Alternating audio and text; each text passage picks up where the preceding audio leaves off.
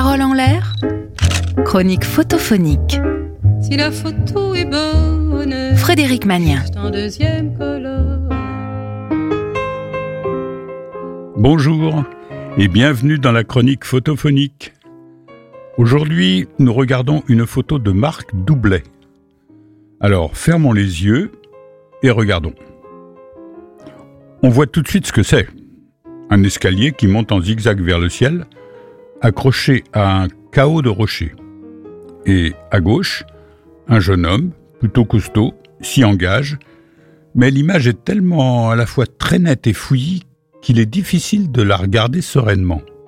Vraiment, on croirait presque une sorte d'illusion d'optique, comme si l'image vibrait. Qu'est-ce qu'on doit regarder d'abord? L'escalier métallique?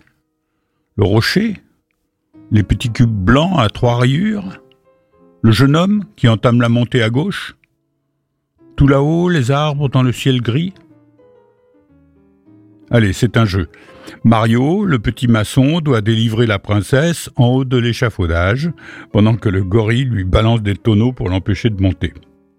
Le photographe est au pied de la falaise. Il regarde vers le, haut et se demande si ça vaut vraiment le coup de monter et s'il lui-même ne risque pas de prendre quelques tonneaux. Autre version.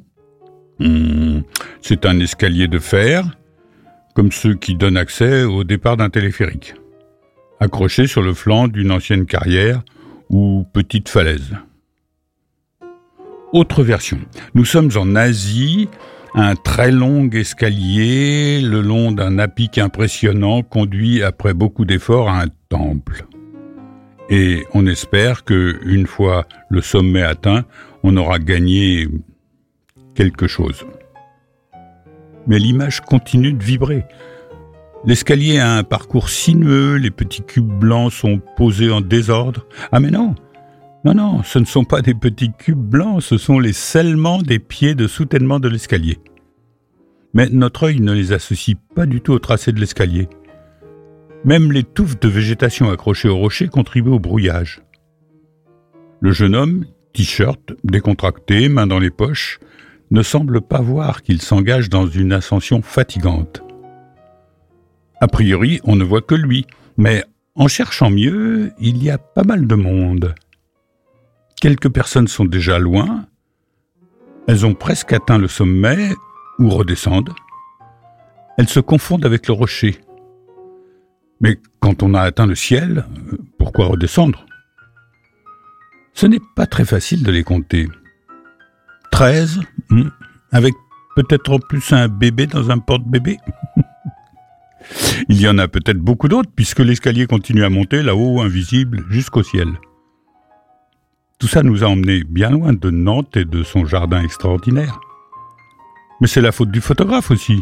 Il nous a embrouillés, il a choisi le noir et blanc, il a choisi un angle de vue qui amplifie la hauteur et nous renvoie une impression de vertige vertical.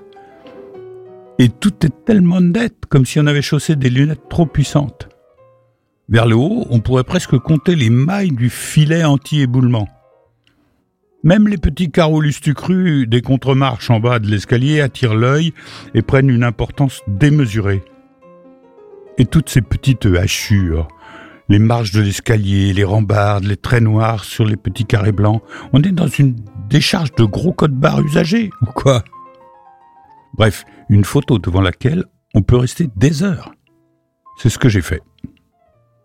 Mais voilà, il faut ouvrir les yeux et retirer ses lunettes. C'était une photo de Marc Doublet. Vous pouvez la retrouver sur le podcast de l'émission ainsi que les coordonnées du photographe. Bonne semaine et à mercredi prochain sur Sun. Réécoutez cette chronique sur le site et l'appli de Sun.